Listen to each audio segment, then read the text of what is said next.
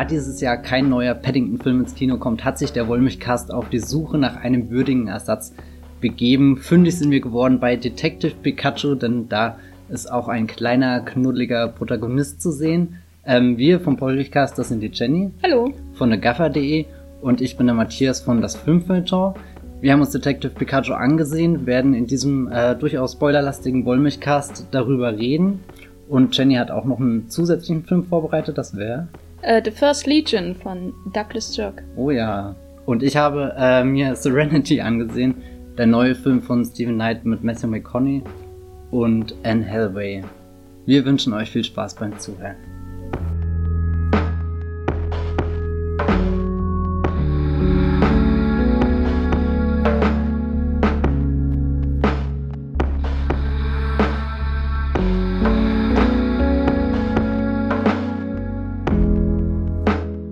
Ich persönlich muss sagen, dass ich nie ein großer Pokémon-Fan war. Ich habe zwar Berührungspunkte gehabt durch ein Poster, das mal in meinem Zimmer hing, wo die ersten 150 Pokémons alle aufgelistet waren und auch die eine oder andere Sammelkarte damals von meinen englischen Cousins äh, rübergewandert sind äh, nach Deutschland und ich vor allem begeistert war von den kleinen Bildchen. Das hat sich dann später aber eher alles auf Yu-Gi-Oh! bei mir übertragen. Das war so, so das, was bei uns in der Klasse getauscht und gespielt wurde und dann natürlich auch die, die Anime-Serie im Fernsehen irgendwie auf RTL 2 geschaut wurde. Jenny, wie sieht das denn bei dir aus? Bist du mit Pokémon aufgewachsen? Das wäre wahrscheinlich ein bisschen übertrieben, das zu sagen. Äh, ich habe die Serie damals geschaut, als sie bei RTL 2 lief. Das war natürlich auch Thema bei uns damals in, auf dem Schulhof. Aber viel tiefer bin ich, äh, sofern meine Erinnerung nicht ausgelöscht wurde, wie die eines äh, gewissen gelben äh, Fellknolls, äh, nicht eingestiegen in äh, die Welt von Pokémon. Also ich habe auch äh, mich zwischendurch in den letzten 20 Jahren nicht weiter damit beschäftigt. Ich habe alle Namen vergessen, außer Pikachu und äh, wüsste nicht mal, wie, wie Psyduck auf Deutsch äh, heißt, äh, wenn du mich nicht aufklären würdest. Wie heißt Psyduck auf Deutsch? Das ist ein Enton. Gut, das werde ich mir nie merken. Ähm, ja, insofern war ich, äh, bin ich jetzt da völlig äh, unwissend eigentlich reingegangen. Ich weiß nur, äh, die fangen äh, Leute, äh, Pokémon und also der Ash, der Ash und seine Freunde, wie auch immer sie heißen, fangen Pokémon. Und dann machen sie Kämpfe damit. Und äh, die reden nicht so viel, die Pokémon, ne? Insofern war das äh, schon äh, ein, ein, ein, ein unterlaufen meine Erwartungen an diesen Film, weil mm, Pikachu ziemlich viel redet in dem Film und mhm. gekämpft wird eigentlich ziemlich wenig, oder? Hattest du denn einen Trailer vorher gesehen und dich ungefähr oder oder wusstest du, was dich gestern im Kino erwartet? Also ich hatte, glaube ich, mal den ersten Trailer irgendwie gesehen und natürlich die diversen Poster. Und da habe ich ähm, ehrlich gesagt eine, ähm, meine Erwartung ganz niedrig geschraubt, weil das oft so wirkte, als ginge es nur um die allgemeine Niedlichkeit von Pikachu insbesondere. Also ich fand das irgendwie ganz nett, äh, dass da diese Viecher rumrennen, aber diese quasi Instant-Memifizierung von diesem Fell-Pikachu auch bei unserem Slack-Channel im, im Büro äh, ging mir ziemlich auf die Nerven, weil äh, der das kam mir wieder so äh, manipulierend vor, weißt du, dass man das so süß macht, wie er geht, das Viech, ähm, ich fand den eigentlich nicht so süß, als er in der Animationsserie war. Äh, und äh, da hatte ich ja schon mal einen langen Rant drüber äh, in unserem Dumbo-Podcast, ja, das, was die Süßigkeit von äh, Tieren äh, angeht in Filmen. Nee, wir werden nachher auf alle Fälle abstimmen müssen, wer süßer ist, Dumbo oder äh, Pikachu dieses Jahr. Pikachu. okay, das ging schnell. Wie, wie ging's denn dir? Äh, ich äh, hatte das Gefühl, dass du eine kleine Vorfreude auf den Film hattest. Als dieser erste Trailer kam, hatte ich ja mega Panik, weil ich fand den Pikachu so süß. Und ich habe mir den Trailer nie mit Ton angeschaut, was in erster Linie daran liegt, dass wir auf Arbeit alles über Kopfhörer meistens hören und keine Lautsprecher am Rechner hatten. Und ich hatte den mal nur so nebenbei geguckt, weil er gerade gekommen war. Und dann äh, äh so so die News und aber allein wie das sich bewegt hat und, und die kleinen Händchen und so und, und das wirkte schon alles super ausgefeilt. Und ich glaube, das ist ja auch eine der Dinge, wo, wo, wo, wo am interessantesten sind bei einer Realverfilmung von, von so einem Stoff, den man schon in animierter und äh, äh, Form im, im Fernsehen und dann bei den Videospielen gesehen hat und, und irgendwie das, ja, den habe ich jetzt echt lieb gewonnen, diesen Pikachu über die letzten äh, paar Monate, keine Ahnung, seit wann äh, die Trailer kamen und habe auch jedes äh, Still genossen, wo, wo, wo veröffentlicht wurde. Aber ich hatte immer Panik vor ähm, Ryan Reynolds als Sprecher, weil er ist ja hier äh, mit den Deadpool-Filmen hat er ja seiner Karriere hier einen ganz neuen neuen äh, Geist eingehaucht irgendwie und und sich selbst so so zu Marke gemacht. So so es ist ja schwer zu sagen, spricht gerade Deadpool oder spricht Ryan Reynolds, weil auch durch die Marketingkampagne, die er ja selbst durch seine seine seine sozialen Medien und so ähm, ähm, trägt und und bestimmt, ist das verschmolzen. Und ich hatte keine Lust auf äh, einen Pikachu, der super süß aussieht, aber dann dieses äh, dumme Gebabbel von Deadpool, äh, Deadpool hat der halt für alles zu cool ist. Und und ich finde die Deadpool-Filme ganz anstrengend, weil ja diese diese Figur so gebaut ist, als als sollen wir sie anfeuern, aber als äh, steht sie da auch schon wieder irgendwie drüber. Also es ist so zu cool für alles. Und da war ich dann wirklich erleichtert, dass dieser Pikachu zwar seine frechen Facetten hat aber das dann doch noch so viel Wärme und Herz äh, besitzt, dass er dann Zugang zu dem Jungen, also es befindet sich nicht Ash im Zentrum, der ja äh, in den Animes oder oder hier äh, dem Videospielen die Hauptfigur ist, sondern ein, ein, keine Ahnung, 20 Jahre alter Junge oder 21 Jahre, glaube ich, äh, nämlich Tim Goodman. Und der hat ja den Pokémon eher abgeschworen. Also so, der hatte als Kind den, den Traum. Äh, der ist eigentlich wie ich. Ja, ja, genau. Und, da, und da, das finde ich eigentlich eine super interessante äh, Figur. Also so, so, so hinzugehen. Auf der einen Seite hast du Pikachu, der halt in den letzten äh, 20, 30 Jahren so ein ultimatives Popkultursymbol geworden ist. Also so jemand, selbst meine Eltern würden, glaube ich, ähm, Pikachu rein, rein von der Form erkennen, weil, weil er einfach da ist, irgendwie dieses gelbe Blitzding, was da, da rumfuchtelt oder, oder zumindest der Name ist einem irgendwie ein Begriff, weil er auch sehr, sehr eingängig ist und mir fällt jetzt kein anderer Figurname ein, der, der sich ähnlich anhört.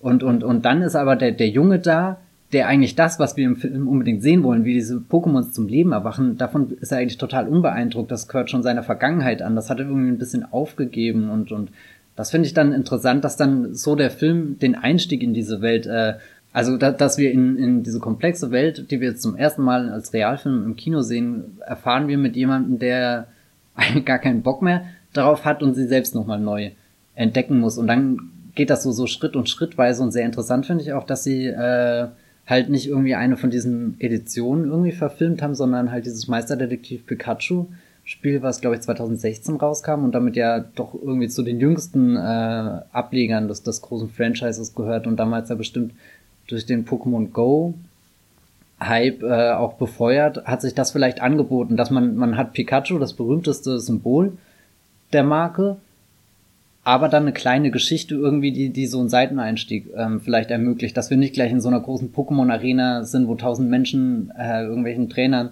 zujubeln, die gerade ihre riesigen Monster aufeinander zulassen, sondern dass wir selbst Detective spielen und, und äh, entdecken, was in dieser Welt los ist. Ja, das war schon äh, ziemlich clever. Im Grunde hat man ja hier einen Kinderfilm äh, mit den ganzen süßen Monstern, aber gleichzeitig schon einen Erwachsenen drin, äh, der in die neue, in die Marke wieder zurück eingeführt wird, wie wahrscheinlich viele Zuschauer, die sich zum letzten Mal als Kinder, so wie ich äh, meinetwegen, mit dem Thema Pokémon oder Pokémon äh, beschäftigt haben. Äh, über die Aussprache können wir in anderen Podcasts noch diskutieren. Äh, und der, also der, wo, was ja auch interessant ist, weil er geht ja eigentlich nicht mit Entdeckeraugen dadurch, ne? Er ist ja, äh, er wird ja quasi von seinem Kumpel am Anfang gezwungen, dieses mein liebstes Pokémon aus dem Film äh, zu fangen, nämlich das mit dem Schädel seiner toten Mutter, oder wie wird das beschrieben? äh, das ist absolut meine Mut, äh, dieses Pokémon, was die ganze Zeit mit Knochen von seinen Vorfahren äh, auf den Fingern von anderen herumhackt, finde ich hervorragend. Dann, als er in die große Stadt kommt, diese künstliche von äh, Bill Nye offenbar erschaffene Stadt, in der Pokémon und Menschen zusammenleben, hat er, ist seine Reise ja nicht eine der Entdeckung, sondern eher eine des Abschieds, weil sein Vater verstorben ist, ein äh, entfremdeter Vater, dessen Gesicht wir bis zum Ende des Films nicht sehen und wo ich nach fünf Minuten wusste, wer es ist. Einfach weil es immer, weil ich einfach zu viel gelernt habe, wie man Filme schaut, fürchte ich. Ich wünschte manchmal, ich würde nicht darüber nachdenken, warum sehe ich jetzt nicht das Gesicht von diesem Mann, der auf dem Bauch liegt und genauso groß ist wie Ryan Reynolds. also habe ich bei dem Unfall, äh, bei der Unfallprojektion, äh, die es da mhm. gibt, äh, sofort leider gedacht. Insofern war das für mich keine Überraschung. Aber es ist natürlich dann interessant, weil man hat so diesen klassischen äh, Weg in die Stadt hinein, den man mit diesem Video auch noch in dem Schnellzug äh, und dann wie er dann da durchläuft. Das hat man ja auch zum Beispiel in Alita Battle Angel jetzt jüngst, äh, diesem Meisterwerk des, was auch immer, Kinos von James ja, schon Cameron. des Kinos, also. Dieses Werk, äh, über das wir ja auch schon beim Milchcast geredet haben und er läuft da irgendwie durch und da kommen ja 50.000 Pokémon und Menschen auf ihn zu und die Häuser haben irgendwie 27 äh, Stockwerke mit Werbe, Werbung an jeden einzelnen Stockwerk so in der Art. Ähm, und er ist total lustlos eigentlich, wie er da durchläuft, was ja auch verständlich ist, weil er so eine zwiespältige Trauer hat über den Menschen, den er sowieso nicht so gut kannte, wie er ihn vielleicht kennen wollte. Und das ist schon recht clever. Also ich fand es schon schön, dass man dann nicht wieder mit den obligatorischen Spielberg-Eyes in diese Stadt kommt, sondern mit jemandem, der das alles über hat, weil ähm, die Pokémon ihm seinen Vater quasi genommen haben. Äh, das ist ja so dieser Grundkonflikt, dass der Vater in die Stadt gezogen ist, mit dem, wo die Pokémon die Menschen zusammenleben und er ist auf dem Land geblieben und wurde von seinen Großeltern oder so äh, aufgezogen, glaube ich. Insofern ist das natürlich, ist er natürlich erstmal aggro, wenn es um Pokémon mhm. geht. Äh, und weil er persönlich auch nie ein eigenes Pokémon finden konnte, ne? Weil da gibt's ja offenbar Pokémon, die immer zu ihren Menschen gehören. Das glaube ich so wie der Zauberstab in Harry Potter, der sich den Zauberer sucht und, und du wirst den Pokéball und dann da sagt das Pikachu, oh, nimm mich in den Arm oder sag geh Also weg. ist ja quasi ein Poké-Squib. Uh, ja, weiß große nicht, Theorien so hier. Kann, Aber der Harry Potter Vergleich ist drin. Damit haben wir schon den Staple des Wollmilchcasts. Bild. ähm, dann, äh, nachdem er dann erfährt, dass sein Vater ähm, gestorben ist, von Ken Watanabe dann auch als Detective, dann schleicht sich ja wirklich langsam diese Noir-Ästhetik in den mhm. Film hinein. Ähm, wie hast du denn die wahrgenommen? Die wurde ja, die war ja schon auf den Postern ziemlich präsent, so dass man erstmal, also ich war erstmal verwundert, dass der Film nicht von Anfang an so aussieht. Also nach dieser kurzen, nach diesem kurzen Prolog ist ja erstmal Country Life, äh, Sonne und Glück äh, sozusagen auf der Wiese und dann kommt die Noir, dieser in Anführungszeichen Noir-Ästhetik. Ähm, was meinst du dazu? Also ich finde, die schleicht sehr schön in dem Film, dass du am Anfang so diese, dieses Paradies, was, was offenbar gebaut wurde, kennenlernst und auch hier Bill Nye hat ja auch einen Sohn und, und da ist ja der Konflikt so, so ein bisschen, der, der Vater hat die Pokémons auch über den eigenen Sohn gestellt und, und äh, natürlich steckt dahinter eine Verschwörung, die sich entfaltet und, und je mehr diese Verschwörung halt in Gang kommt, desto mehr kommen dann auch die, ja, wirklich die Schatten. Also es gibt ja unfassbar viele Szenen, wo so, so halb geöffnete Rollos äh, sind, dass dann, dann das Licht da durchfällt. Jalousien. Äh, äh Jalousien sagt man nicht Rollo? Ne, Rollo ist eigentlich eher durchgehend. okay, wir reden hier. Ich weiß nicht, ich habe zu Hause nur Vorhänge. Ich, ich kann gar keinen Film nur in meiner Wohnung. Ich habe auch keine Jalousien mehr. Meine ganze Kindheit ja. war. Oder Rollladen immer, sagt man doch auch, oder? Ja, aber das ist auch eher was Durchgängiges, während Jalousien haben Lamellen. Ich finde, das ist auch ein wichtiges Thema, über das wir auf jeden Fall. Ja. Vielleicht ist das auch so ein regionales Ding, weil bei uns ist ein Rollladen, was, äh, was, was quasi komplett zu ist. Aber Während Jalousien ja, Lamellen hat, die man verstellen kann. Aber wenn du den, den, ah ja, ja, ja, ich weiß schon, aber den Rollladen kannst du rein auch ein Stück aufziehen, damit zumindest so Schlitze durchgehen und dann hättest du ja auch wie so ein Film noch Aber dann sind es trotzdem Licht, keine Rollladen, das waren eindeutig Jalousien. Tut mir leid, also so viel Faktentreue ja. brauchen wir ja schon im, im Podcast. Ich mag ja zum Beispiel auch Rouladen. Oh, Rinderrouladen, Krautrouladen. Ist man bei euch Krautrouladen? Vielleicht, ja, vielleicht. So eingewickeltes ja, Fleisch. Ja, aber ist mit das Senf. nicht einfach eine Roulade? Was nee, nee, eine Roulade ist, wenn man ähm, nur Fleisch hat, das um anderes Fleisch gerollt wird. Also ideales thüringisches Essen. Aber ich so pervers, wenn man sich das überlegt. Also natürlich äh, gibt's äh, Rouladen sind sehr lecker. Und jetzt nächste Frage. Hm. Welches Pokémon würdest du in Nein. der Roulade essen wollen?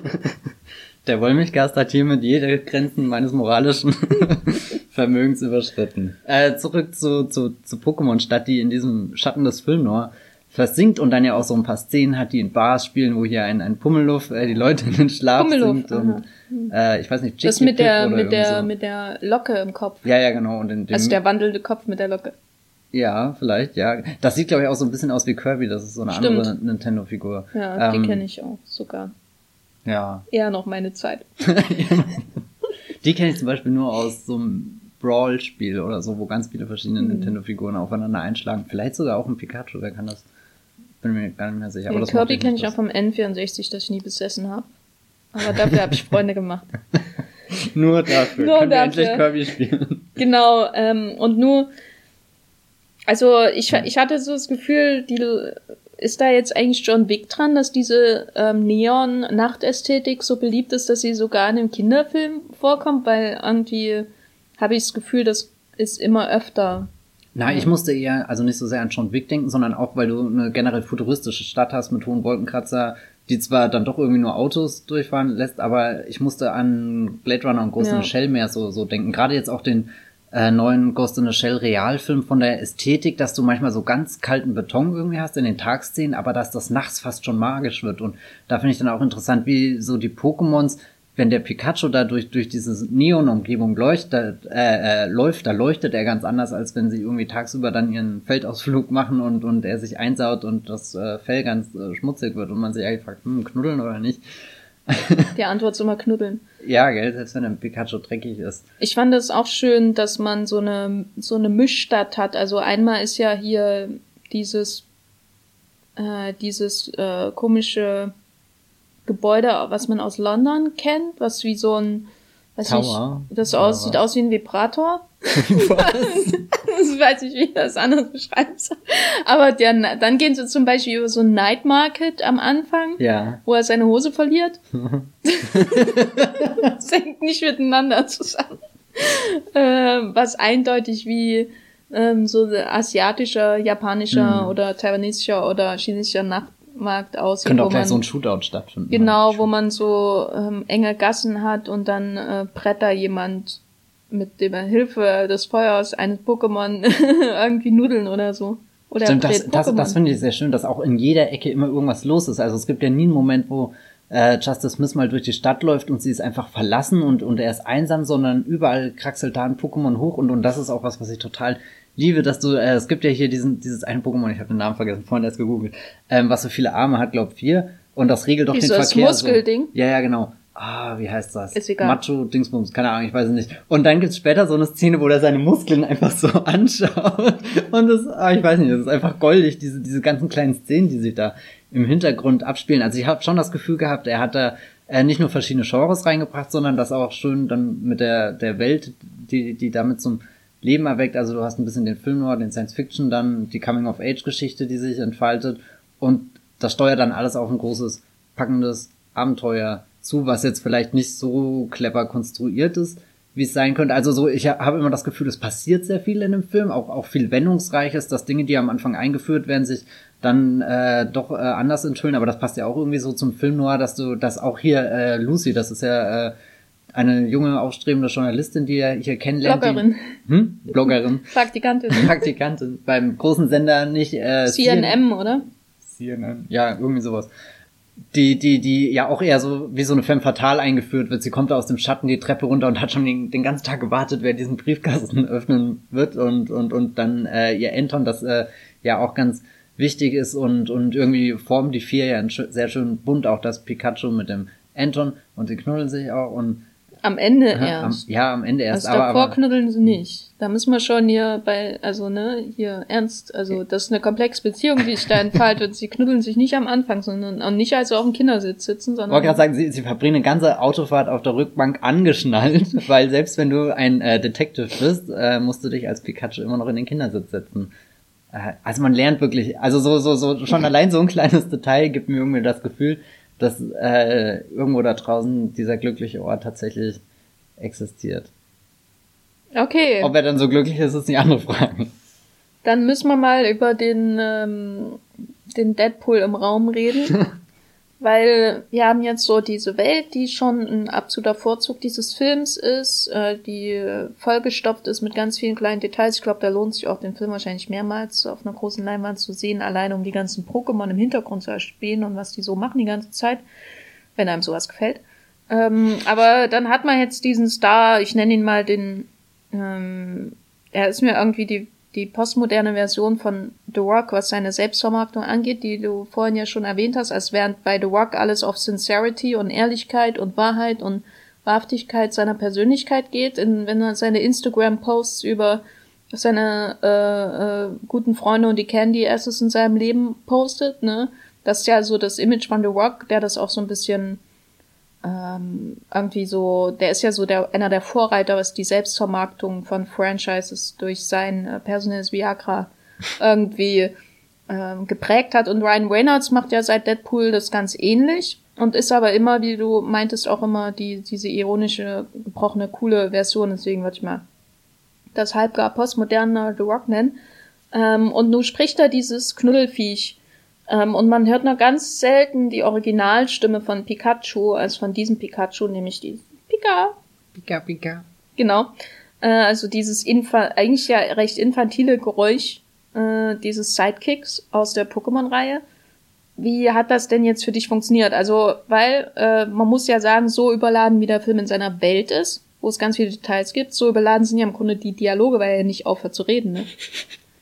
Ein kleiner quasselnder Pikachu. Er trinkt ja auch super viel Kaffee, was ihm vermutlich Energie gibt. Es gibt ja diese eine Szene, wo äh, er wild suchend durch den Raum rennt und dann bestimmt acht verschiedene Kaffeebecher hochlädt. Und eine allein viermal. Ja, ja. Und besonders schön finde ich, er hat ja kurze Ärmchen. Ich weiß nicht, ob ich das schon mal erzählt habe, aber eine der wichtigsten Lektionen, die ich je über die Darstellung von süßen Figuren gelernt habe, war in irgendeinem Making-of zu Ratatouille, wo es hieß, wir haben Ratten, das sind ja eigentlich nicht so knuddelige Viecher, wie kriegen wir die knuddelig hin? Und dann haben sie gezeigt, irgendwie, wenn die Ratte einfach die Arme links und rechts runterhängen hat, dann sieht sie halt auch aus wie so ein Geschöpf, was irgendwie aus der Kanalisation kommt. Aber wenn es die Ärmchen so schön süß vor sich hat, dann, dann kannst du gar nicht widerstehen, äh, weil, weil das hat dann irgendwie so, so was Unbeholfenes, aber es will trotzdem was machen irgendwie so.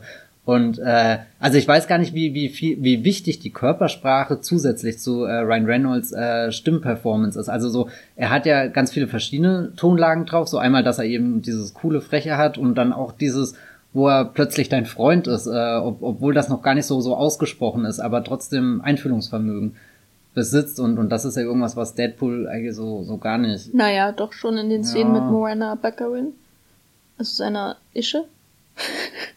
ist Seine, ähm, ich würde ihn da jetzt nicht mhm. generell unterschätzen. Ich weiß nicht, wie er als Schauspieler ist. Ich habe nur immer das Gefühl, man sieht halt immer Ryan Reynolds. Ne? Das hast du ja vorhin auch schon gesagt. Und ich finde die, die Animation von Pikachu selbst finde ich schon echt beeindruckend. Ähm, vor allem auch seine Mimik und wie ausdrucksstark mhm. er eigentlich ist.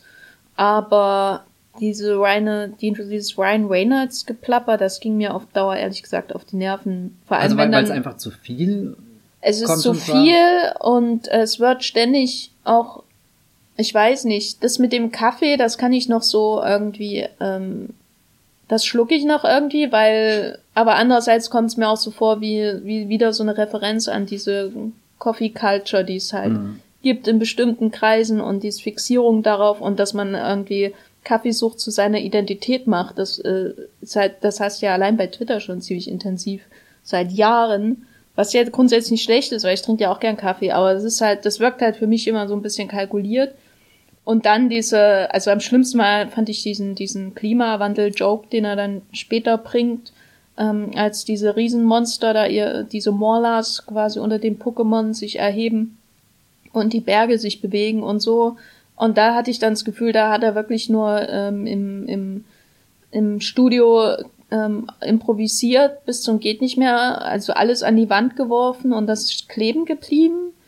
Ähm, wo ich mich manchmal gefragt habe, muss das denn jetzt sein? Weil in, in einem Film noir wird ja auch wahnsinnig viel geredet und gerne auch über den Plot, was sie hier ja auch intensiv tun, aber oft sind die Dialoge ja gut, ne? Also deswegen hört, also wenn jetzt Lauren Bacall und Humphrey Bogart oder so miteinander reden in einem ihrer Film Noirs, äh, dann, dann ist da ja Feuer drin und das ist, manchmal reden sie halt über einen Plot, den niemand hinterher äh, ausklamüsern kann, weil viel zu komplex ist. Aber es macht Spaß, ihn zuzuhören, ne? Hm. Und hier finde ich halt die Dialoge echt nicht besonders gut und auch die One-Liner von ihm nicht. Also ich hatte es mir alles viel schlimmer vorgestellt, viel Deadpooliger. Aber irgendwann im Laufe des Films ähm, habe ich mir dann echt die, die original Pikachu-Stimme gewünscht. Und ich hätte halt schon gern noch mehr Szenen gehabt, wo man quasi die beiden, also ähm, Tim Goodman und Pikachu, von äh, der Außensicht hat und man immer noch Pikas Stimme mhm. hat. Das habe ich mich oft gefragt, weil es gibt ja die Szene in der Bar zum Beispiel, wo problematisiert wird, dass äh, äh, äh, Tim Goodman offenbar mit jemandem redet und dann auch so, so alibimäßig sein Telefon rausholt, aber man sieht nie halt eben das Pandor dazu, dass irgendwie die ganze Zeit das Pokémon am Laufenband Pika, Pika, Pika sagt irgendwie. Das, das muss doch, muss das die Leute nicht so weit Ich hoffe, das bringen. ist der Director's Cut, wo man den ganzen Film nur mit der originalen Pikachu-Stimme hat. Ah, das wäre doch ein Dann würde ich es mir auf Blu-ray kaufen, glaube ich. Fürchte ich, glaube ich. Ja, oder es gibt einen Fan-Cut nachher auf YouTube. Also ja. Das, das, das, das, kann ja sogar ich schneiden, überall das Pika rein. Aber äh, ging dir das nie auf die Nerven und fandest du das lustig, sage ich jetzt mal ganz ohne Vorwurf in meinem Unterton? Na, also jeder One-Liner sitzt nicht, aber ich finde gerade, sobald es mit äh, Justice Smith irgendwie im Zusammenspiel gibt, dann ergänzen die sich schon ganz schön und, und ich mochte auch diese Dynamik sofort, die sich, die stolpern ja schon ineinander, äh, gleich wenn sie da überfallen äh, äh, oder halt von diesem Äffchen, wie auch immer der Pokémon-Name ist, Übrigens, Macho Mai ist das äh, andere Pokémon, jetzt ist mir das eingefallen. Und, und allein, dass das Ding Macho Mai heißt und dann später seine Muskeln beobachtet und den Verkehr regelt.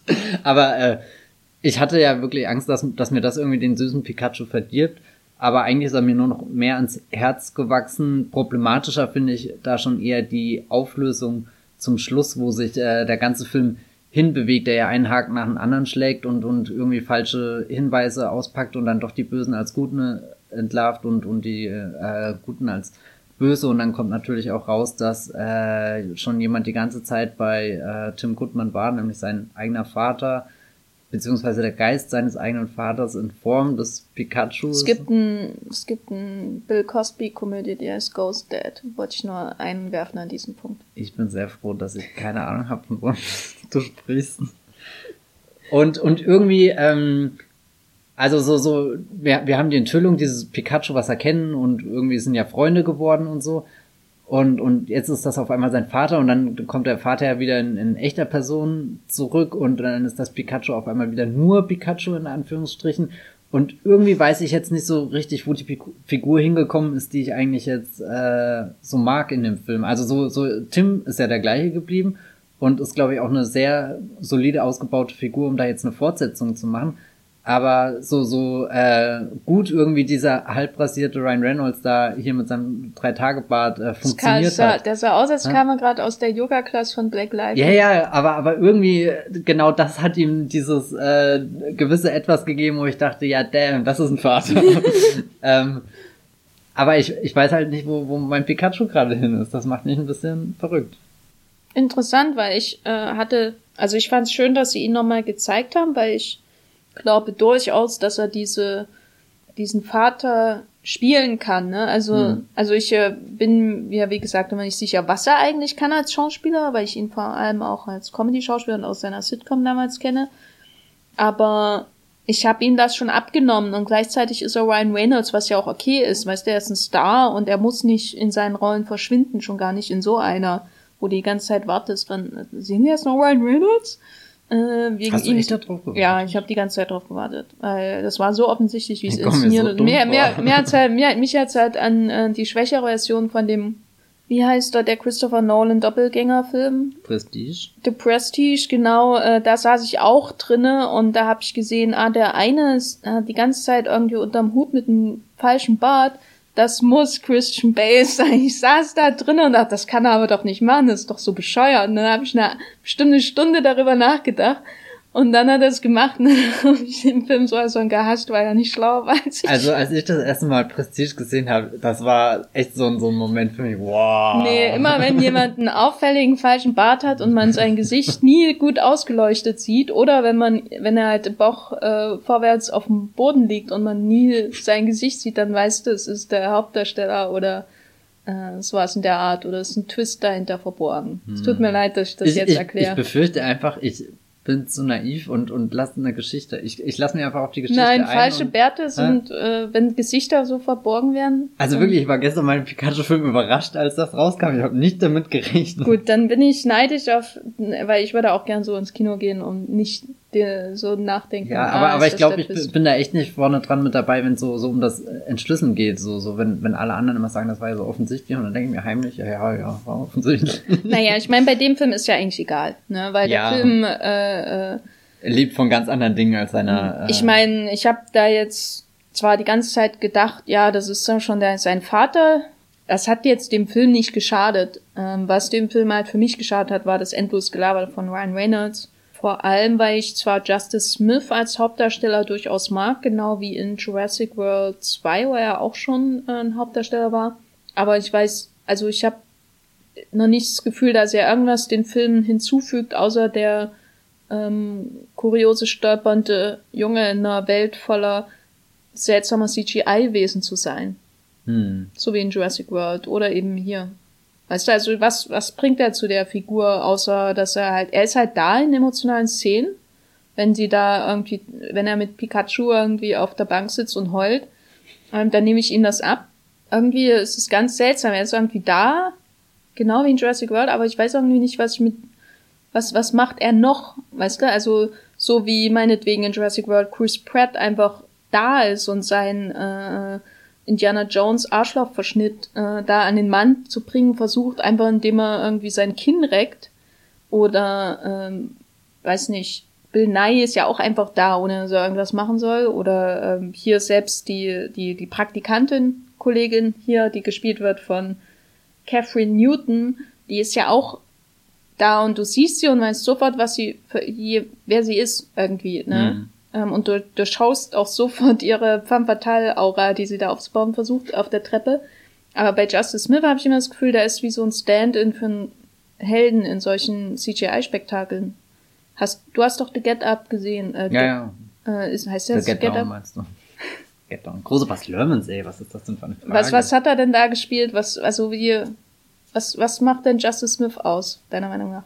Get Down ist natürlich schon lang her, aber da spielt er auch eher den klassischen Protagonist, der sich alles erkämpfen muss, der da versucht irgendwie zwischen zwei Welten Fuß zu fassen und dann natürlich hin und her gerissen ist, was ihm auch sowas gibt, dass er nicht greifbar ist, weil, oder die Serie leider nie wirklich bis zu dem Punkt kam, wo das ganz große Drama ausgerollt wird, wo er sich mal für irgendwas entscheiden muss, sondern das alles ja dann durch die ganzen Hip-Hop-Beats und, und die äh, Mega-Kostüme und so auch viel, viel abgelenkt ist. Also auch was, wo, wo er gegen eine Umgebung ankämpfen muss, aber ich fand ihn damals eigentlich als Protagonist ziemlich okay, was ich mir natürlich vorstelle. Ziemlich okay fasst du halt für ja. mich auch zusammen. Nee, aber ich meine das jetzt nicht negativ. Ich meine es ja auch nicht negativ, ja. aber ich meine so irgendwie ist es.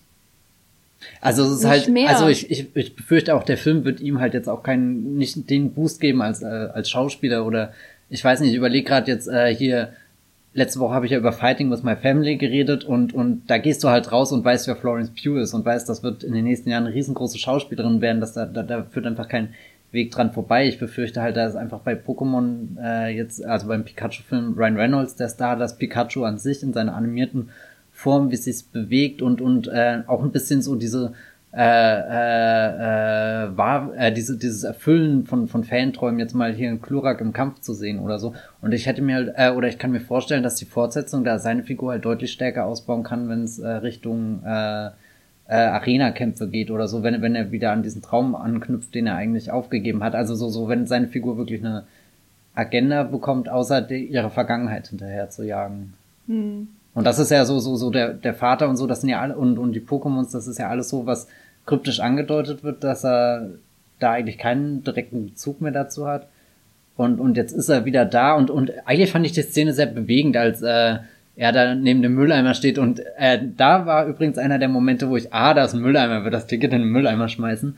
Aber trotzdem fand ich die Geste sehr schön mit, äh, ja, das, das würde mir jetzt gefallen, wenn, wenn ich noch bleiben, äh, oder wenn du noch bleiben könntest und, und wir verbringen da jetzt, äh, keine Ahnung, oder holen ein bisschen von der Zeit nach. Irgendwie, das, das hat so zum funktioniert. Also so, es ist, um es in der Pokémon-Sprache zu sagen, super effektiv. Aber zack geht sowas schon über meinem Kopf hinweg.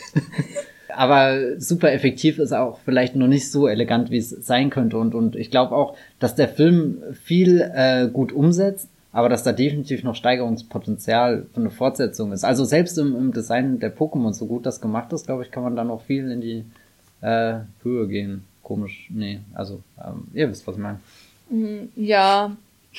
Na, ich glaube, es liegt nicht nur an, wie er geschrieben wird, sondern mir kommt das so ein bisschen vor wie so eine gelungene Version des modernen Blockbuster-Helden und nicht, also weil mein Vergleich wäre jetzt jemand wie Shia LaBeouf. Ne? Mhm. Den siehst du in Transformers 1 und er ist der Stereotype Sam Witwicky äh, Schüler halt, der irgendwie ähm, der der Megan Fox hinterherlüstelt und das macht irgendwie alles aus, was seinen Charakter betrifft. Äh, aber du siehst Shia Und du weißt, er ist der Held und du kannst dir unter ihm irgendwas vorstellen, weil er halt Charisma hat, ne? Ähm, selbst wenn, selbst wenn das Drehbuch auch ihn ja letztendlich nur durch so äh, einen Jump'n'Run schickt. Also das ist irgendwie diese, diese, das, was diesen Helden ausmacht, ne? Sie rennen und Sachen fallen auf sie nieder oder sie stolpern irgendwo lang und ihre Hose fällt runter oder sowas in der Art, weil das ist ja im Grunde auch ein Großteil des Arcs, den hier Justice Smith durchmacht bis er am, bis er am Ende dann wirklich an einem Haus hängt und mein Lieblings-Pokémon kommt, um auf ihm rumzuschlagen. In, verwandelt leider nur, aber immerhin. Tut mir leid. Also ich Wie heißt denn dein Lieblings-Pokémon? Ich habe keine Ahnung. Ich will es doch gar nicht wissen, weil sonst habe ich Angst, dass ich mir auch da noch äh, was kaufe und dann habe ich sowohl ein Pork als auch ein Pokémon bei mir in du, du der Wohnung. Nie, nie wieder für irgendwas eine Ausrede haben. Genau, und das geht nicht. So, ich kann nicht so entgleisen, äh, intellektuell und was auch immer. Merchandise-mäßig.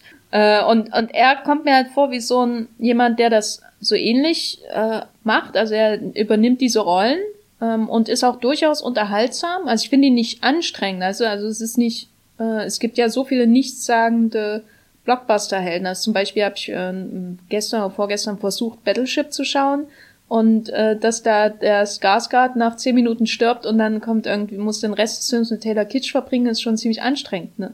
Und das ist mit ihm, bei ihm nicht so. Er ist irgendwie da und du hast das Gefühl, da ist ein ehrlicher Mensch, der irgendwie ehrliche Gefühle hat, obwohl er von diesen süßen Viechern umgeben mhm. wird, die ja aus dem Computer kommen. Aber darüber hinaus ist es halt irgendwie nichts so richtig, ähm, was er selbst noch mitbringt, außer dass er halt äh, äh, ein bisschen ungeschickt ist und die ganze Zeit irgendwie über Papierhaufen äh, stolpert und äh, ähm, von Pokémon Doggen komisch angeschaut wird und so weiter mhm. und so fort. Was ist, wenn er so ein bisschen wie Nicholas Holt ist, den du irgendwie ewig lang immer so wahrnimmst, er ist Beast und da ist die Maske auch toll und, und dann spielt auf einmal ein Fury Road mit und, und du kannst an nichts anderes mehr denken, außer, außer diese, diese also so klar. Stimmt, da, der war ein Fury Road.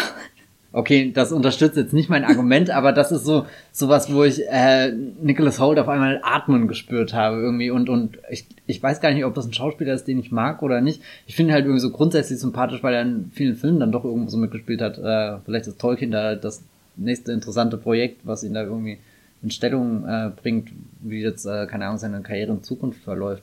Aber ähm, ja, keine Ahnung, vielleicht ist äh, Justice oder Jamie Bill.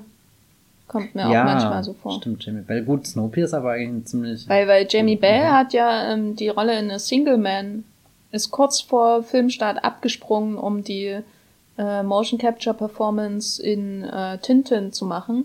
Okay. Und für dann hat äh, nämlich Nicholas Holt die Single-Man-Rolle bekommen. Und das war sein Durchbruch, nachdem er ja eigentlich nur als der Junge aus About a Boy bekannt war. Hm. Ich hab, äh, Und so schließt sich der, der Kreis. Gut. Hm. Aber Jamie Bell hat immerhin den Billiard Elliot-Film irgendwie. Genau, der, äh, Jamie Bell ist ja quasi der Ur äh, Tom Holland, äh, der äh, im, im glaube ich, London am Theater auch Billy Elliot gespielt hat. Und mhm. äh, die sind ein und dieselbe Person. Das heißt schon lange meine These. Ähm, Aber ich glaube, Tom Holland kann bessere Saltos. Da bin ich mir nicht so sicher. Jamie äh, Bell auf seinem Höhepunkt äh, der physischen oh. Kraft. Jetzt spielt er ja nur noch äh, tätowierte Nazis. Genau. Genau. Ähm, jetzt sind wir wieder ein bisschen abgeschweift von diesem Pokémon-Film. äh, wir können aber trotzdem noch ein bisschen vielleicht über die Action reden, weil mhm.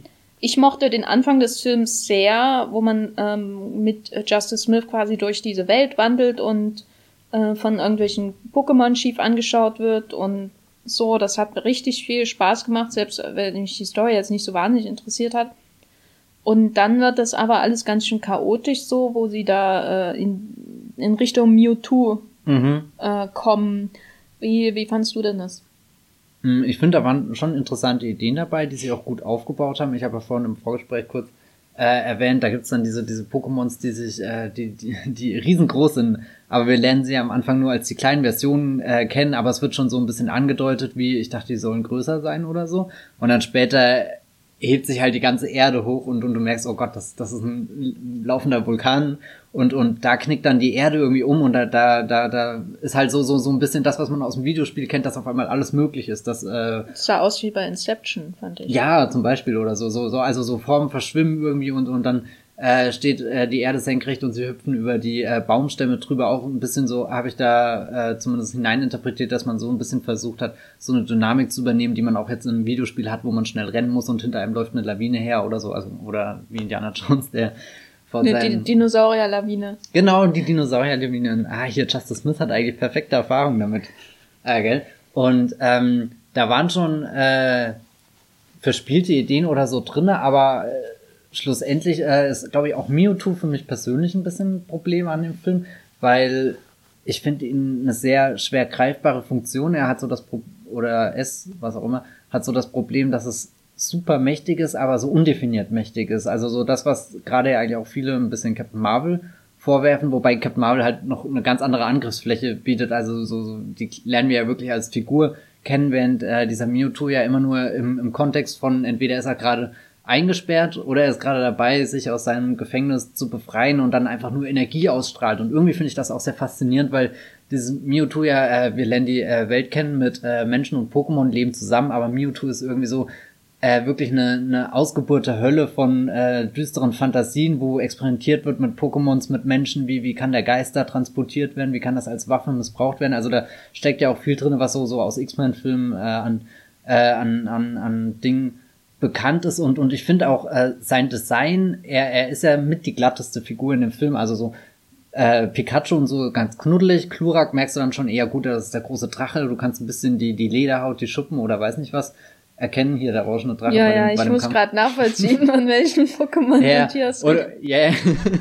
Oder halt äh, dann hier äh, die äh, Shiggy und die Klumandas, die hier Feuer äh, oder machen oder Shiggy ist der Dino, der Feuer. Nee, nee, das ist Klumanda und Shiggy ist der, der es löscht mit seinem Wasserstrahl. Oder dann hier Pisasam, der kleine äh, Grüne, der, der dann. Shiggy ist der Fisch, der da sich verwandelt oder was? Nee, nee, das ist, äh, weiß nicht, wie der Fisch heißt, aber in das, was sich verwandelt, das ist Garados. Ach so, der Feuerwehr-Pokémon, genau, der da ganz am Anfang, sieht. Ja, ah. ja. Shiggy ist total putzig. Ähm, zu wissen.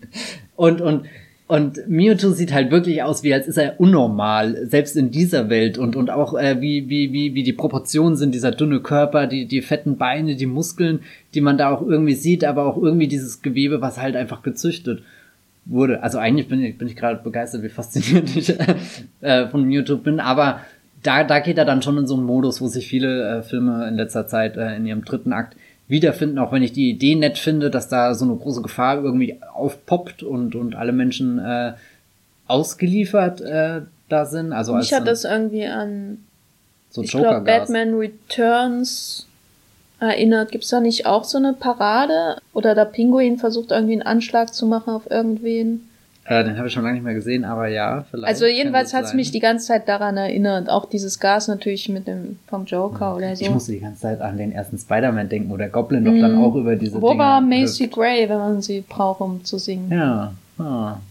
Äh, ich fand das mh, mm, manchmal ein bisschen verwirrend, aber tendenziell habe ich mich schon bei diesen Action-Szenen so im dritten Drittel in sicheren Händen gefühlt. Da war jetzt nichts dabei, was mir wahnsinnig in Erinnerung bleiben wird äh, glaube ich. Also auch dieses äh, Mewtwo jagt Pikachu durch die Wolken, bla, keine Ahnung. Da habe ich mir irgendwie hinterher gedacht, du hast so viele Pokémon, die all diese wahnsinnigen Kräfte hat, aber eigentlich sieht man von den Kräften ja nichts, hm. ne? Aber es ist ja auch ein bisschen die Geschichte, dass Pikachu selbst so, so unter Amnestie Ja, aber du hast ja auch, also das Einzige, womit sie wirklich spielen, ist dieser, der sich verwandeln kann, der, der...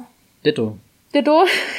Genau, also das fand ich, da hatte ich wirklich das Gefühl, da ist, äh, da wird kreativ mhm. mit den Fähigkeiten gearbeitet, weil er eben all diese verschiedenen Kräfte hat.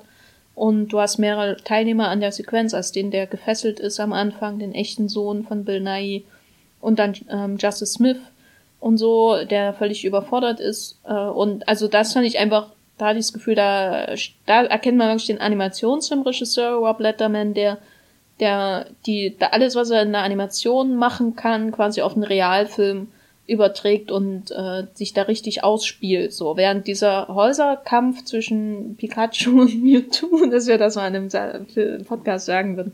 Oh Gott, oh Gott. Ja, ich fand es einfach nett mit der mit der Parade, dass sie das so gemacht haben. Ich würde jetzt aber auch nicht sagen, dass mich das jetzt irgendwie vom Hocker gerissen hat. Also ich, ich fand nichts so stark in dem Film wie den ersten Akt, wo man die Welt kennenlernt. Mhm. Äh, und ja, und am Ende war dann halt ziemlich viel Plot. Und was mir aber gefallen hat an diesem ganzen Plotgerümpel am Ende, ist, dass es eigentlich alles so konventionell war und nicht darauf ausgelegt wurde, ähm, wirklich Sequels vorzubereiten oder so, weil das, ähm, also eigentlich, obwohl man eine riesige Welt kennenlernt, ist eigentlich ein ziemlich kleiner Film, der eine kleine Geschichte erzählt. Und das hat mir letztendlich gefallen, auch in seiner ganzen generischen Story. Also das ist ja selbst für einen Film noir ist die Story viel zu einfach. Ne? Also wenn man mal ehrlich ist, ist, ist man merkt halt so die Kinderfilm wuchs noch da irgendwie an. Also schon fast verblüffend, wie viel der Film enthüllt dafür, dass er so kaum so so wenig vorbereitet. Was ich mir am Ende, also ich kenne ja den Anime nicht, aber jetzt von von dem, was ich immer bei Yu-Gi-Oh gesehen habe, da ist das auch immer auf so ein super äh, feurigen Kampf, wo, wo überall nur Lichtsäulen sind und so hinausgelaufen. Da habe ich lange gewartet, ob, ob sowas auch kommt, aber das ist dann vielleicht auch irgendwas, was man eher in einem Arena-Kampf oder so. Aber da denke ich einfach, da hätten sie noch mehr machen können. Ja. Weil Pikachu entdeckt ja seine Kräfte schon viel früher. Mhm. Und ähm, daher habe ich mich schon gewundert, dass sie, also gerade im Vergleich zu einem zugegeben überladend nervenden Film wie Into the Spider-Verse, hätte Ui. man da sicher visuell noch mehr rausholen können aus einem Wesen, das quasi unendlich Kräfte hat, was auch immer Mewtwo eigentlich kann und nicht kann, und einem, einem wandelnden äh, Elektrokissen. Nur haben wir über Pikachu schon ziemlich lange geredet. Was ist denn so dein Fazit, ähm, gerade im Kontext von anderen, nennen wir es mal Videospielverfilmungen, aber eigentlich ist Pokémon ja viel größer als nur ein Videospiel, ne? Das ist ja eine Eine Franchise ist das. Also es ist eine, eine Brand, die in allen Plattformen und Verticals funktioniert. Ei, ei. Ähm, na, es ist schon äh, schön zu sehen, dass das irgendwie funktioniert, weil es gibt ja dann doch viele Videospielverfilmungen, die aus den unterschiedlichsten Gründen enttäuschend sind. Ich kann aber immer, also so aus Fansicht wenig argumentieren, weil ich die wenigsten Spiele gespielt hat, was ich natürlich, oder ich glaube, was wir beide sehr mögen, ist äh, das Resident Evil sehr gut funktioniert oder, oder sogar immer besser äh, funktioniert hat. So, so ein fünfter Teil ist ja vielleicht mit der interessanteste äh, Film, der irgendwie überlegt, wie kann man das, was in einem Videospiel stattfindet, äh, auf, auf der Leinwand äh, nicht unbedingt nachahmen, sondern, sondern gucken, was gibt's da für Elemente und wie kann ich die jetzt einsetzen mit 3D dann oder, oder langen Gängen und, und äh, äh, Leveln, die ja selbst im Film stattfinden. Dann bin ich natürlich ein Fan von äh, allen drei Lara Croft Filmen, aber die sind ja auch äh, Allen drei? Auch den zweiten? Hallo? Wie, wie, wie kann ich denn vom ersten und dann der, der Abfall zum zweiten wäre ja rein theoretisch nicht so groß. Nee, ich ist der zweite der mit Gerard hm. Butler oder der erste der mit... Äh, der erste ist glaube ich der mit Daniel, Daniel Craig, Craig, der zweite ne? ist der mit äh, Gerard Butler. Hm. Nee, die sind schon auf einer, einer guten Ebene. Und äh, Alisa Vikander hat jetzt eine Fortsetzung bekommen, gell? Ja. Habe ich bestimmt irgendwann mal im Wollmilchcast gesagt, dass ich das Erwähnst hoffe. du, glaube ich, auch einmal die Woche irgendwo beim Mittagessen. Ja, so gute Nachrichten in dieser düsteren Zeit. Ähm, nein. Ähm, aber so, so, da, da sind ja andere, das ist mehr Abenteuerfilm und, und funktioniert vielleicht wie ein moderner Indiana Jones oder so, während bei, bei Pokémon finde ich halt interessant, da hast du so, so was echt, äh, gestörtes oder äh, nee, falsches Wort, halt nur etwas, was man aus diesem Pokémon-Universum kennt, die, dass du Pokebälle hast, da was Wesen einfängst, die miteinander kämpfen, die Blitze schleudern können und alles. Und da wird ja eher interessant, wie jetzt der Sonic-Film zum Beispiel als nächstes einschlagen wird, weil der halt einschlagen. auch einschlagen. Ja, der hat dieses äh, blaue Igelfiech, was super schnell rennen kann und ich weiß eigentlich gar nicht, was das in den Videospielen macht. Ich der rennt. das. Ja, ja, aber so der so. Rennt, der ist wie Mario nur rettet noch schneller. er auch die Welt oder so? Ach, keine Ahnung. Ich kann mich nur dran erinnern, dass der wie so eine blaue Energiekugel dann da durchrast. Äh, wie Mario nur noch alles viel schneller und so. Und mhm. das ist für mich Sonic. Also, und zumindest glaube ich in der Hinsicht dürfte Pikachu schon ein wichtiger Film sein Einfach weil er zeigt, wenn man sehr viel Liebe in die Details investiert und, und versucht, langsam diese Welt aufzubauen, anstatt einen gleich zu erschlagen, wie, wie Warcraft, wo du ja von mhm. einem, einem Mega-Universum ins nächste polterst. Und selbst Warcraft hat ja gute Ansätze, mit denen äh, die Orks als, als greifbare Figuren zu machen, was, was ich ja nach wie vor interessant finde, auch wenn ich jetzt kein Fan äh, von dem Film da bin, waren ja da schon äh, Gedanken, wie, wie, wie, wie, äh, wie kann das funktionieren, aber ähm, ich glaube, äh, Detective Pikachu öffnet halt jetzt auch so, so wirklich so schrägen Sachen die Tür und nicht unbedingt Assassin's Creed, wo, wo du auch wieder eine Abenteuer-Action, Kämpfe, irgendwas Martialisches oder so hast. Ich glaube, das ist viel leichter umzusetzen als äh, sowas, wo man sich fragt, hey, wie soll das denn in Wirklichkeit aussehen? Und die Reaktion auf den animierten Pikachu sprechen ja schon irgendwie dafür. Oder, oder jetzt auch bei Sonic, wo alle äh, zu viel Fell sehen oder ich weiß nicht, was da genau der Aufreger ist, wo jetzt sogar der Regisseur. Das sieht einfach furchtbar aus. Der ist creepy und der sieht überhaupt nicht aus wie Sonic. Und die, er hat Zähne, was Sonic glaube ich nicht hat. Ja, und der, der Kopf und Körper, das passt überhaupt nicht. Mhm. Mich erinnert Pikachu so ein bisschen an The Lego Movie, mhm. ähm, weil man hört irgendwie die Prämisse, dass das gemacht wird. Erstmal, dass ein, ein Pokémon Pikachu Meisterdetektiv äh, Film kommt und denkt ja, wie zum Teufel soll ein Film mit dem Viech gemacht werden, was eh nur Pika Pikachu sagt, was süß ist, gebe ich zu. Äh, und dann, aber gerade diese Unfähigkeit, sich das vorstellen zu können, wird dann zu so einer Freiheit einfach. Es wird befreiend für sie, genauso wie diese Meta äh, Meta-Überwältigungslogik äh, von, von Lego Movie letztendlich ja funktioniert hat, obwohl ich den Film nicht besonders toll fand, wie wir hier auch schon vor ein paar Jahren im Podcast, glaube ich, besprochen haben. Und das ist irgendwie spannend, dass Filme wie, wie Assassin's Creed, der ja wirklich schon eine echte Filmstory hat, in mehreren Variationen mit einer klar vorgegebenen Zeit und äh, echten Spektakelmomenten, die man eigentlich auch so umsetzen kann, dass das dann halt nicht rund läuft. Das ist, äh, finde ich, nach wie vor interessant. Selbst Warcraft könnte, hätte ich mir vorher eher einen Film vorstellen können, wegen der Herr der Ringe-Vergleiche mhm. zum Beispiel, als irgendwelche Pikachu-Monster. Sachen. Wobei ich auch sagen muss, dass, ähm, also ich finde den Film jetzt nicht super oder so. Ich würde einfach sagen, es ist einfach angenehm, angenehm durchschnittlich. So im Großen und Ganzen, jetzt abgesehen von dem sehr guten ersten Akt, ähm, finde ich es einfach schön, dass sie nicht äh, so full on Pokémon im ersten Film gegangen mhm. sind, nämlich mit diesen endlosen Kämpfen und wer hat jetzt, wie groß, wie stark sind jetzt die Monster und, und wann gibt's da die zweite und die dritte Generation und so weiter. Das ist, ehrlich gesagt, es hat mich nie interessiert an dem Kram.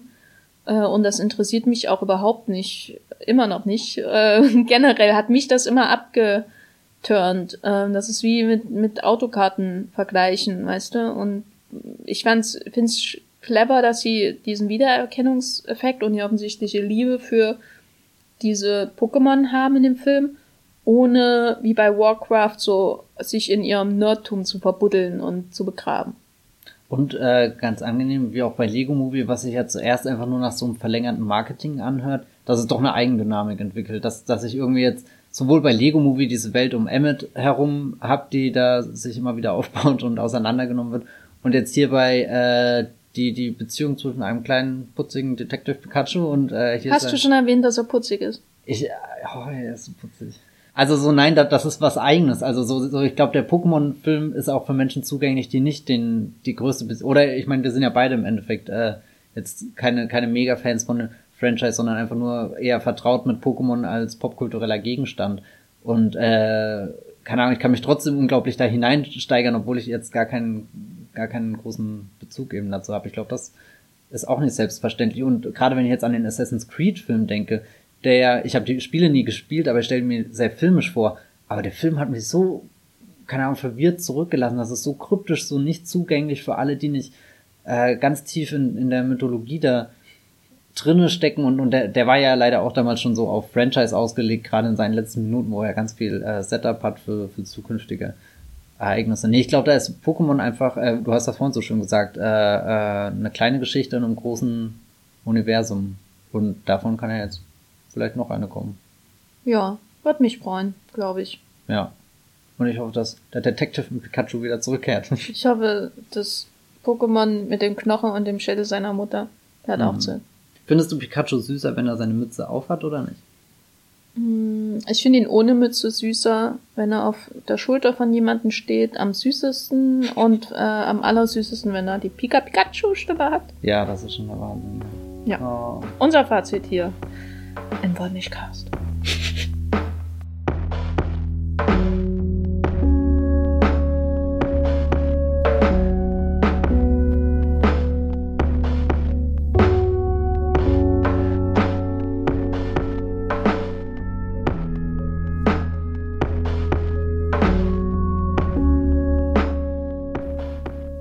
nach dieser Weltflucht in eine fremde Pokémon-Welt äh, voller Monsterchen äh, habe ich mir mal eine andere Art von Weltflucht ausgesucht heute im äh, Wollmilchcast und zwar ein äh, Kloster mit Jesuiten irgendwo in Amerika. Äh, oh Gott, diese Überleitung macht mich jetzt schon fertig. Äh, und zwar rede ich heute über The First Legion ein Film von Douglas Sirk von äh, 1951, der schwarz-weiß ist, was man dazu sagen sollte. Bei Douglas Sirk denkt die meisten wahrscheinlich an äh, ähm, eher die, die bunten Melodramen, die er in den 50er Jahren äh, gedreht haben, die auch seinen Ruf begründet haben, so international als der Meister des Melodrams. Und First Legion ist im Grunde auch äh, Melodram, aber es gibt nur eine Frau in diesem Film und äh, es gibt keine Liebesgeschichte außer die zu Gott. Kann man einfach sagen. Und warum rede ich über den Film? Äh, es ist ein weiterer Teil in meiner umfangreichen Charles Boyer-Retrospektive, die ich jetzt auch schon eine Weile lang habe. Und der Film zählt so zu seinen äh, Einträgen in seiner, sag ich mal, zweiten oder dritten Karriere als Charakterdarsteller. Er hat ja ähm, über Arch of Triumph gedreht, über den ich schon mal hier geredet habe, der ein Riesenflop war.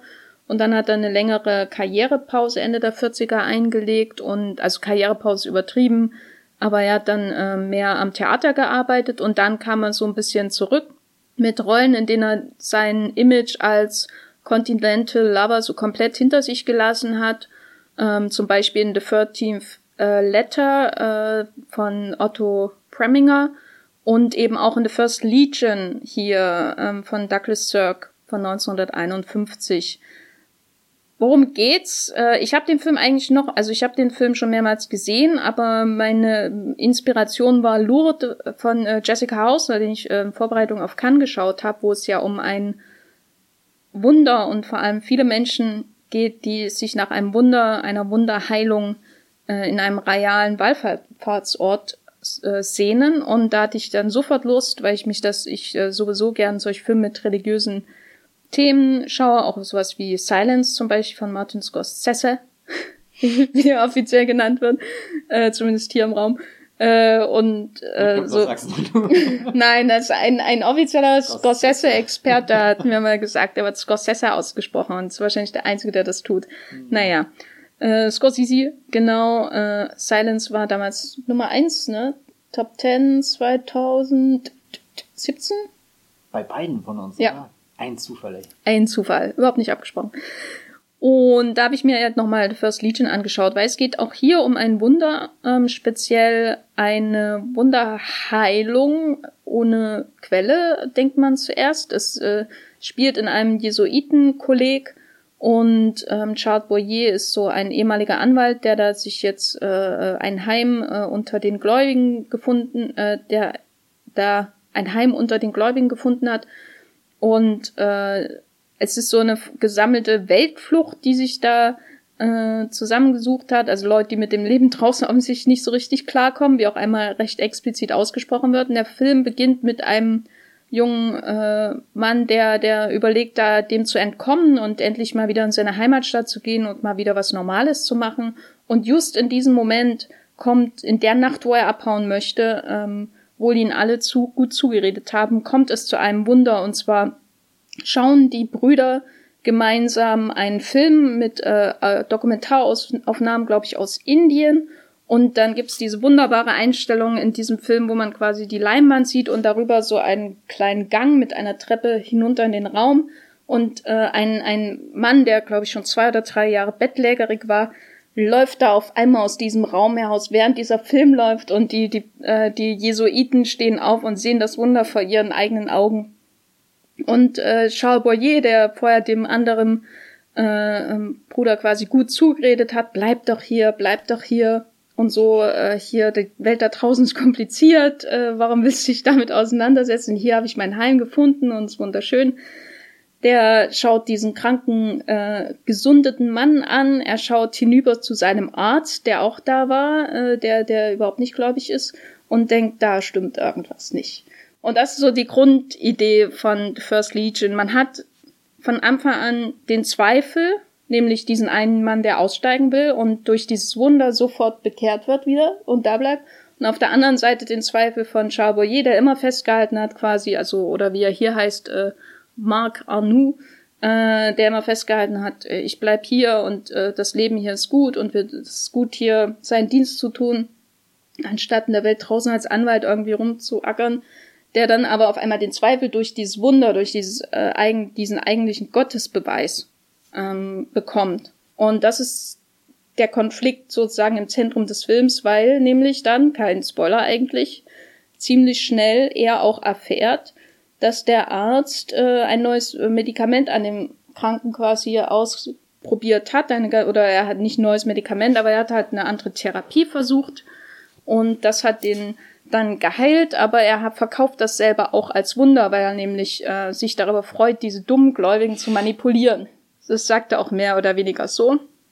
Nur wird das dann alles verkompliziert, weil nämlich dann noch eine junge Frau, die besagte eine Frau dieses Films, die im Rollstuhl sitzt, ja, denkt, warum äh, kann ich nicht auch so ein Wunder erfahren und geheilt werden, dass dann der Lourdes äh, verweist sozusagen. Und äh, an dieser Frau hängt aber der Arzt und dann denkt er, warum habe ich das nur getan? Warum habe ich nicht zwei Schritte weiter gedacht, was das für ein äh, Chaos auslöst, weil nämlich natürlich dann alle Welt auf dieses äh, Jesuitenkolleg blickt und äh, die Pilger kommen, um geheilt zu werden und alle werden natürlich enttäuscht. Spoiler. sozusagen. Und das, die Story, es klingt nun mal erstmal gar nicht so richtig nach dem, was wir mit Douglas Sirk wahrscheinlich assoziieren. Ähm, weil da geht's ja schon eher um dramatische Liebesgeschichten, enttäuschte Biografien äh, und so weiter und so fort. Äh, Katzen im Sch äh, und äh, Rehe im Schnee vor einem äh, Vorstadthaus. Sowas eben. Und The First Legion ist nun in Schwarz-Weiß und sehr der Weltflucht seiner Helden äh, entgegenkommt in einem Kar in einer kargen Umgebung quasi platziert. Es spielt außerhalb dieser Vorstadtwelt, die man vielleicht von Douglas Sirk Filmen kennt, äh, und innerhalb eines recht kargen äh, Heims sozusagen.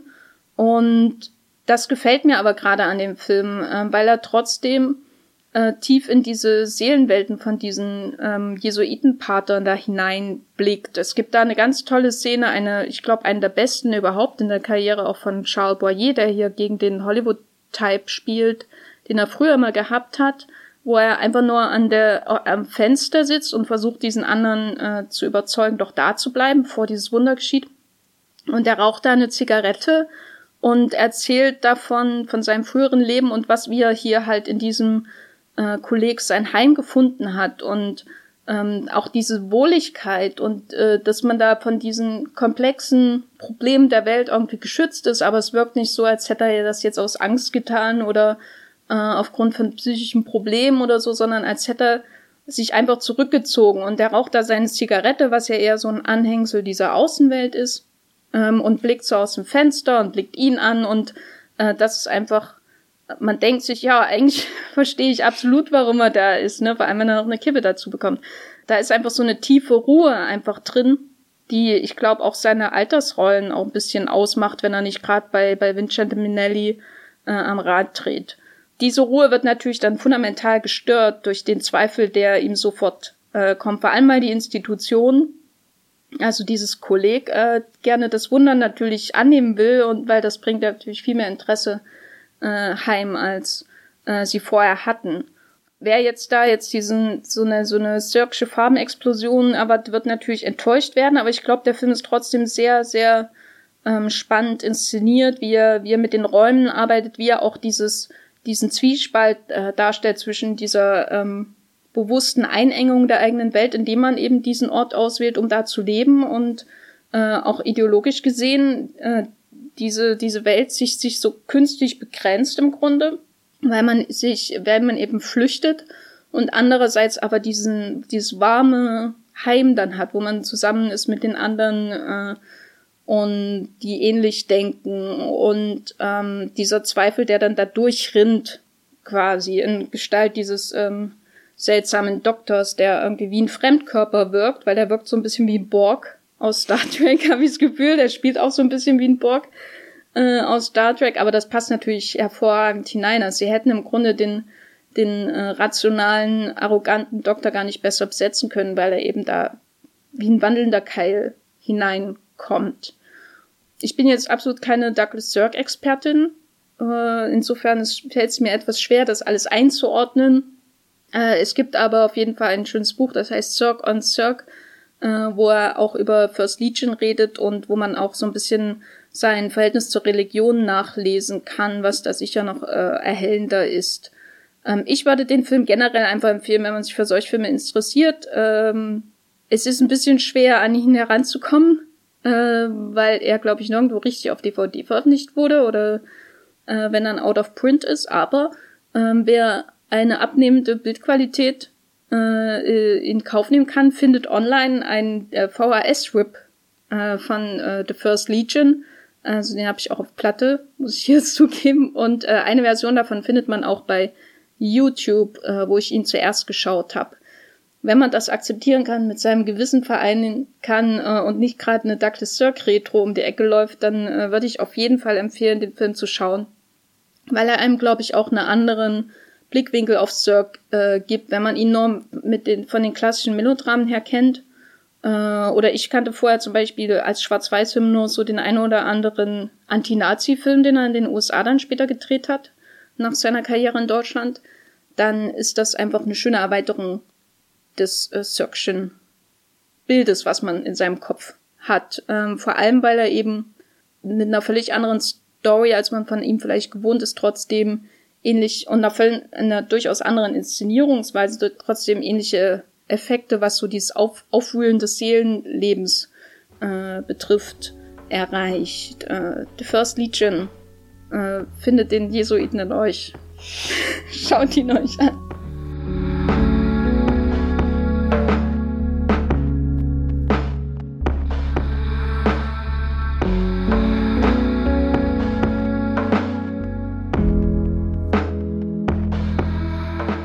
Ja, das Wunder, auf das hofft, glaube ich, auch Matthew McConaughey in äh, Serenity. Die Frage ist, ob das äh, Wunder seine Filmfigur betrifft, die da ein bisschen äh, rastlos äh, durch das Meer peitscht, um endlich den einen Thunfisch äh, zu fangen, der da. es geht um Thunfische in Serenity. Ich muss ihn gucken. Das, ist der Wahnsinn. Ich bin, bin, bin noch nicht einmal tief drin in diesem Film und du musst jetzt schon lachen. Ja, genau. Also da, Matthew McConaughey hofft auf ein Wunder, nämlich, dass der Thunfisch endlich an seine Angel anbeißt, beziehungsweise er hat ihn schon mehrmals an der Angel gehabt, aber er konnte ihn noch nie aus dem großen Ozean hinausfischen. Der Fisch ist immer wieder in den Teich zurück und, und versteckt sich jetzt da unten und, und, äh, und ja, keine Ahnung, er treibt ihn echt in den Wahnsinn. Oder das Wunder, dass Serenity doch noch als das Meisterwerk wahrgenommen wird, als dass äh, Stephen äh, Knight hier, Regisseur und Drehbuchautor, unter anderem von äh, dem tollen ja, nee, nicht dem tollen, sondern einfach nur dem Tom Hardy sitzt im Autofilm und beschwert sich über den fucking Concrete. Den fand ich leider nicht so gut und ich bin auch von Stephen Knights äh, Arbeit hier an der FX-Serie Tabu nicht sehr angetan gewesen, auch mit äh, Tom Hardy, der als sehr mürrischer Mann irgendwo durch düstere, kohlenverschmierte Straßen läuft und sich im Matsch suhlt. Klingt interessanter als ist, fürchte ich. Ja, irgendwie auch, glaube ich. Also ich könnte euch auch nicht mehr sagen, um was es da genau geht, weil. Das ist wie The Revenant ohne Bär, oder? Nee, ich glaube, The Revenant ist da wirklich deutlich besser als äh, Tabu. Das ist so ein, so ein Mega-Konzept, was einfach nur oh, kernig und düster sein soll, aber irgendwie nichts von der, der tragischen äh, Gesellschaftsgeschichte äh, erzählt, die sie über mehrere Generationen in seiner Familie hinwegstreckt. Aber das ist ein anderer Film. Serenity, ja, hat vielleicht auch was mit äh, Generationen zu tun, weil Matthew McConaughey hat da irgendwo Familie, die auseinandergebrochen ist, vielleicht sogar ein Sohn, der bei ihm ist, aber nee, eigentlich ist er ganz weit weg. Also so, es ist echt ein einsamer Mann, der da auf dieser Insel äh, Plymouth äh, lebt. Äh, ein, ein Wunder, eine, echt eine traumhafte Insel. Das ist wie, wie das Paradies eigentlich. Das ist abgeschottet von der gesamten Welt. Man hat einfach seine Ruhe da, da ist alles so klein, jeder kennt jeden und, und jede Information wandert auch sofort rum. Also es ist fast schon beängstigend. So, also Matthew McConaughey steigt aus seinem Boot hinaus und die Leute in der nächsten Bar wissen schon, dass er den Thunfisch wieder nicht äh, gefangen hat, wobei das gar nicht äh, bei seinem Pech so schwer zu erraten ist. Und äh, ja, und, und so plätschert der Film erstmal vor sich her. Der, der zeigt uns da einfach eine äh, sehr faszinierende Welt und, und ich hatte auch Spaß, das irgendwie zu entdecken. Gleichzeitig, äh, nachdem der Film schon äh, vor einigen Monaten in der USA gestartet ist, kann man den, glaube ich, gar nicht mehr gucken, ohne zu wissen, äh, dass da etwas auf einen zukommt, was alles über den Haufen wirft, was, was offenbar so verrückt ist, dass US-amerikanische Kinozuschauer immer noch nicht die Fassung gefunden haben, nachdem sie die drei gesehen haben. die drei, die ihn gesehen haben. Also äh, Serenity wartet mit einem großen Twist auf, den ich euch jetzt hier nicht ähm, verraten werde, weil das muss man einfach selbst erlebt haben. Vielleicht zum Twist nur so viel gesagt. Hm, stell dir vor, du bist Steven Knight und kriegst Geld für so einen Film, den du selbst schreiben kannst und der auch wirklich wirkt wie etwas, wo du total überzeugt bist äh, und, und, und ganz viel Energie in Details äh, setzt, dass du den, den Schweiß, der Matthew McConaughey da die ganze Zeit den Nacken runterläuft, einfängst, äh, die, die Rastlosigkeit, die seine Figur antreibt und das in den Kontrast zu der Schwerelosigkeit dieses kleinen Inselortes setzt und, und irgendwie mit ganz vielen Stimmungen arbeitest und Geheimnisse streust und dann echt schon so, so ein Puzzle entworfen hast, wo, wo ich als Zuschauer dran bin, das äh, zu entschlüsseln. Und dann triffst du diese Entscheidung bei all den Entscheidungen, die möglich gewesen wären. Das ist schon ähm, sehr bemerkenswert. Und irgendwie respektiere ich den Film auch dafür, dass er sowas total durchgeknalltes äh, durchzieht. Also so angepasst ist das auf keinen Fall und, und das ergibt vermutlich auch in keinem Universum Sinn. Und äh, im Blog habe ich geschrieben, auf die Distanz ist der Film maximal dämlich, aber er hat halt doch was Hypnotisierendes, doch irgendwie ein Sog und, und in seinen besten Momenten habe ich mich so gefühlt, wie ich mich hier bei ähm, späteren Filmen von Richard Kelly gefühlt habe. Ähm, Southland Späteren gibt's früher. naja, so, so Donnie Darko ist der. Von der, den drei. Von, also so Donnie Darko hat er ja noch, ähm, der ist ja rund, der ist ja sehr gut, der, der funktioniert einfach und Southland Tales ist ja der, der ausgeufert ist und ähm, der trotzdem so viele Dinge hat und und dann ist da der Box, der die ganze Zeit irgendwas bedrohliches äh, schlummern, brummen hat irgendwie, was ist in dieser Box? Äh, und dann dann Cameron Diaz öffnet langsam die Box und und, und dann komische Männer, die dastehen, irgendwie eine Welt, die ein bisschen unserer Welt gleicht, aber irgendwie auch immer so so einen einen Zentimeter versetzt wirkt. Und gerade in diesem Spalt, der sich da offenbart, da, da schlummert sowas Unheimliches und, und ich warte den ganzen Film drauf, dass das ausbricht und hab, hab äh, ununterbrochen Gänsehaut. Das hat Serenity auch in seinen besten Momenten. ist natürlich äh, Steven Knight äh, definitiv kein, kein Richard Kelly, der, der da dann das, äh, das Boot oder den Thunfisch auch wieder heimbringt. Einfängt. Oh Gott. Fängt er dann ja. wenigstens Anne Hathaway? Ja, ja, das stimmt, die spielt auch noch mit. okay, ich habe mich die ganze ich, Zeit gewundert. Was ähm, ich befürchte, im Kontext dieses Films sollte man nicht von Männern reden, die Frauen einfangen, weil Anne Hathaway leidet sehr unter äh, äh, hier Jason Clark. Oh der Gott, ihren der Ehemann spielt. Oder ist es Jason, oder Patrick Wilson, die kannst du nicht auseinanderhalten. Nee, es ist schon, schon Jason, Jason Clark, Clark gell? Ja. Also, ja, also Jason Clark hat. Äh, das ist eine typische Jason Clark-Rolle. Äh, ich werde auch genau. im Podcast äh, in, äh, in den Shownotes den Artikel von Vulture über Jason Clark, der immer noch gekackt wird in seinem Film. ja, also Jason, Jason Clark hat aber dann doch äh, ein paar sehr tolle Szenen, wo er dann teilweise äh, Blut verschmiert und, und mit Alkohol abgefüllt bis zum Umfallen Auf da dem Friedhof der Kuscheltiere geht. Das nicht ganz, aber auch ein Thunfisch fangen. oh Gott. Und äh, äh, gibt es einen Moment, da musste ich äh, herzlich lachen. Kann ich euch jetzt leider auch nicht verraten, weil das schon zu tief im Film irgendwie drinne ist. Äh, also, also jetzt bin ich echt an dem Punkt angekommen, wo ich mich zusammenreißen muss, dass ich nicht zu viel verrate. Ich kann. Würdest ich, du denn sagen, dass es ähm, der Film sich lohnt, allein um diese wilden Wendungen zu sehen. Genau, das, das, deswegen habe ich ihn jetzt auch nochmal in den Podcast mit reingenommen, weil ich habe ihn schon vor ein paar Wochen gesehen und hat jetzt dummerweise nichts Neues gesehen, aber irgendwie will ich euch doch Mut machen.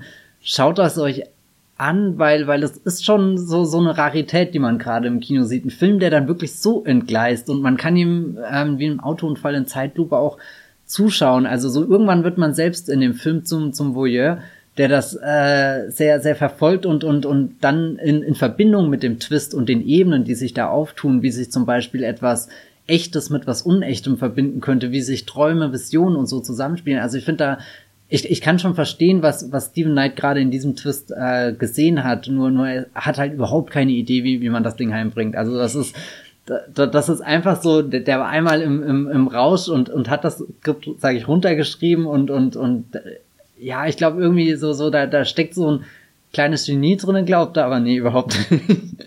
er, er ist nicht gut, aber er ist ja faszinierend einfach sich drauf einzulassen. Und und selbst wenn man äh, von diesem Twist und so dann nicht angetan ist, wie sich das entwickelt, wie furchtbar die Figuren teilweise ausgearbeitet sind und was für äh, also so so zu zu einer Vater-Sohn-Geschichte kommt, äh, häusliche Gewalt kommt, äh, Missbrauch kommt, äh, äh, irgendwie verletzte offene Wunden aus aus einer aus einer langen Zeit, die vergangen ist und jetzt doch wieder äh, die Möglichkeit erhält und und auch immer die Konfrontation mit dem Spiegelbild äh, wenn ich so weitermache, wo komme ich dann überhaupt hin? So, so, so drehe ich mich nur, nur im Kreis. Wacht er eines Tages auf äh, und liegt auf dem Bett und ist ein Thunfisch?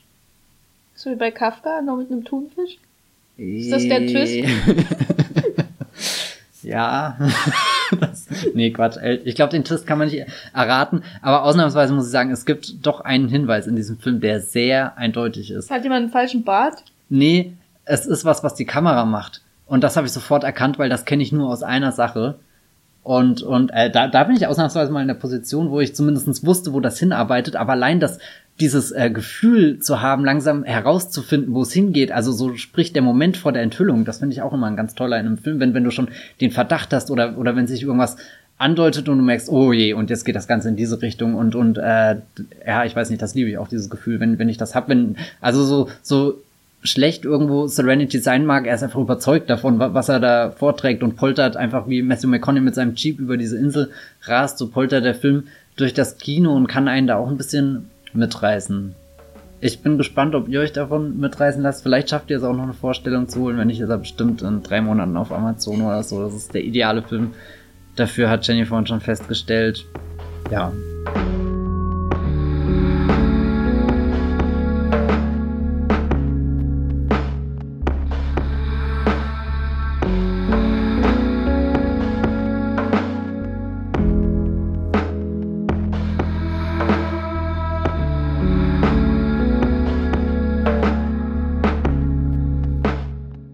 Wir haben heute über Glaubenskrisen, über Netze voller Versuchungen, äh, die keine Pokémon einfangen können, aber mhm. äh, frei, frei lebende Pokémon haben wir auch äh, besprochen. Matthias, wo findet man dich denn außerhalb dieses Podcasts?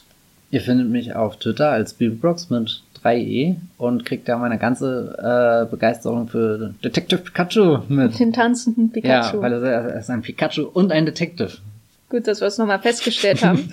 äh, ich bin bei Twitter als Gefferlein unterwegs und schreibe ab nächste Woche, äh, dieser Woche, wenn der Podcast online geht, äh, äh, beim Huiplot aus Cannes hoffen. Also wenn mein Flugzeug ankommt. Toi, toi, toi.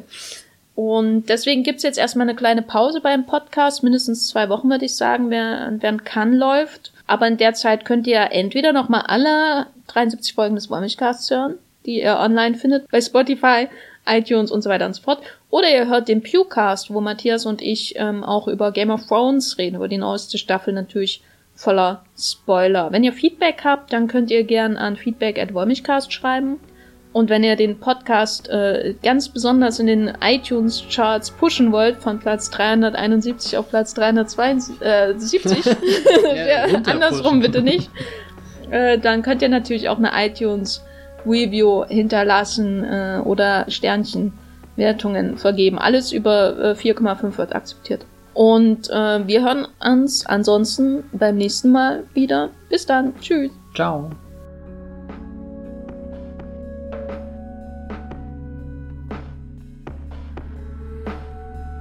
Der Wollmilchcast wird produziert von Matthias Hopf und Jenny Jeckel. Unser Intro und Outro stammt aus dem Song Slam Canto von Kai Engel. Ihr könnt den Podcast bei allen gängigen Apps abonnieren und wir freuen uns über Kommentare und Bewertungen bei iTunes.